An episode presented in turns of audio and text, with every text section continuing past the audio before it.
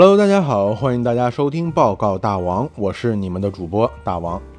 在科幻电影史上，时间穿越题材的电影一直都深受人们喜爱。有像《明日边缘》《前目的地》这种主角可以穿越回过去的电影，也有像《回到未来》三部曲一样穿越到未来的电影，都非常的好看。科幻电影顾名思义就是脱离现实的科学幻想题材的电影。但是如果我告诉你，虽然你回不到过去，但是你可以穿越到未来，你信吗？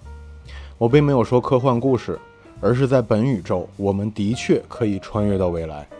可能你会想说，你说的是不是冷冻人啊？像美国队长那样？其实不是。冷冻技术虽然有人用过，而且的确有很多志愿者冷冻了自己的身体，期待着未来的科技可以让他们复活。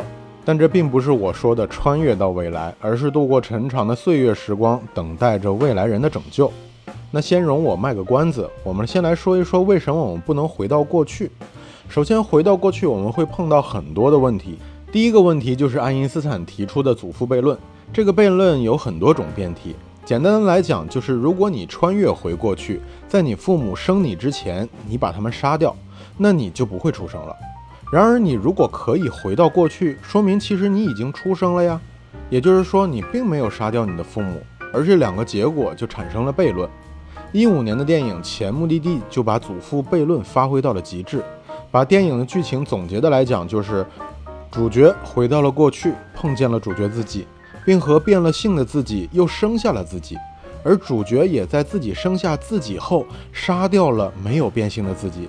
而长大后的主角为了寻找杀父仇人而回到了过去，最终发现杀掉自己生父的人居然是自己，而自己是自己的生父，也是自己的生母。我相信没有看过电影的你绝对乱了，这都哪儿跟哪儿啊？祖父悖论在科学题材的电影里面很多都被解读成为多重宇宙、多重空间，也就是说，你所改变的历史并不会影响你回到过去之前所处在的历史。而是产生了一个平行空间。关于平行空间，大家可以听我之前讲的薛定谔的猫那一期节目。而除了平行空间的解释呢，还有另外一种解释，就是说，如果你回到了过去，你是不能改变历史的，你无法与过去的人或事物发生接触，你只能观察。那这个答案其实就更加不靠谱了。为什么呢？因为我们人的眼睛看到东西，是因为光子射入了视网膜，靠着我们的视锥体接收后，由大脑加工成图像。而光子又是构成本宇宙的一种基本粒子。如果你穿越回过去看到了任何的东西，都说明你与过去宇宙中的基本粒子光子产生了互动。你并不是什么都没有碰，或者什么都没有接触到，所以这个解释说不通嘛。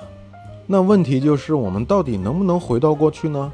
很遗憾，答案是以我们目前所掌握的知识，回到过去是不可能的，因为时间是单向流逝的。从宇宙大爆发开始，时间就是单向延伸，不能反向的。但是有意思的是，我们却的的确确可以看到历史，这是什么意思啊？如果现在是夜晚，那你就抬头看看星空，星星发出来的光是经过几千、几万、几十万，甚至几百亿光年的距离射入到你的眼睛里的。你所看到的星星可能是几万年前或者几百亿年前的星星了，可能它现在早就已经消亡了，但是你还可以看到它，而且会持续很长很长的时间里都可以看到它。你所看到这颗星星只是它的历史。那这样说来，我们抬头看到的星空里的星星都不是处在同一时间段里的，而是处在不同时期的。那我们在看星空的时候，其实就是在看我们整个宇宙的历史。好，那下面我们来说一下为什么我们是可以穿越到未来的呢？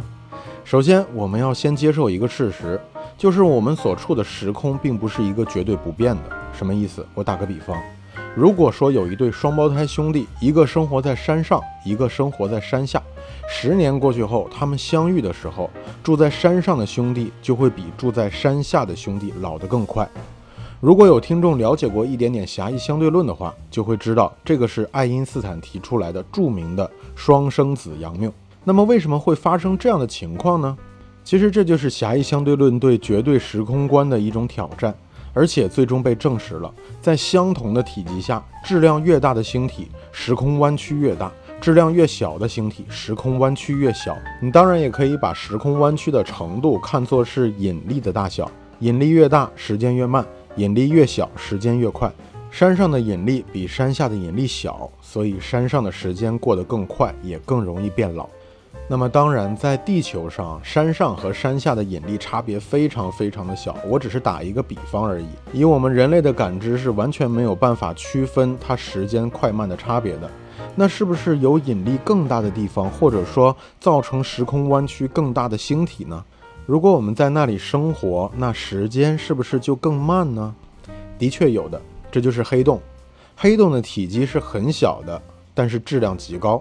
造成的时空弯曲也极大。如果你有办法在黑洞附近转一圈，再回到地球的话，虽然你只过了几个小时，但是地球已经度过了几十年了。这样你就可以完成穿越到未来的任务了。当然，我知道以咱们现在的科技能力是无法在黑洞周围转一圈的，但是这种方法通过狭义相对论的推演，的确是可以得出的结果。也就是说，从理论上来说，这是成立的。我们的确可以穿越到未来。可能你还是无法相信，时间会因为引力或者时空弯曲的程度的变化有快慢之分。实际上，在我们大家的手机上就有一款应用在利用这一原理，这就是我们的地图导航。地图导航是通过卫星定位来为我们提供服务的。导航需要通过卫星的定位，实时的监测我们的位置，从而及时的为我们提供行进路线。而导航卫星处在远离地球的太空里。地球的引力对它影响非常的小，也就是说它的时空弯曲较小，时间过得较慢。而我们在地球上，时间过得较快，这样我们之间就有了时间的误差。那这个误差会有多少呢？经过测算，三年的时间会相差一秒钟。别小看这个小小的时间差距，应用到导航当中就会相差几千米的距离差距。所以导航卫星的时间为了和地球同步，必须把时间调慢。现在你是不是相信，如果可以在黑洞周围绕一圈，再回到地球的话，就可以完成了时间穿越的任务呢？不知道这一期节目会不会勾起你对绝对时空观产生质疑？如果想了解更多我们这个宇宙的真相，那就持续关注报告大王吧。好了，感谢收听报告大王，点击一下订阅支持我的节目吧。你也可以搜索微信公众号“陆迪社”收听我的节目。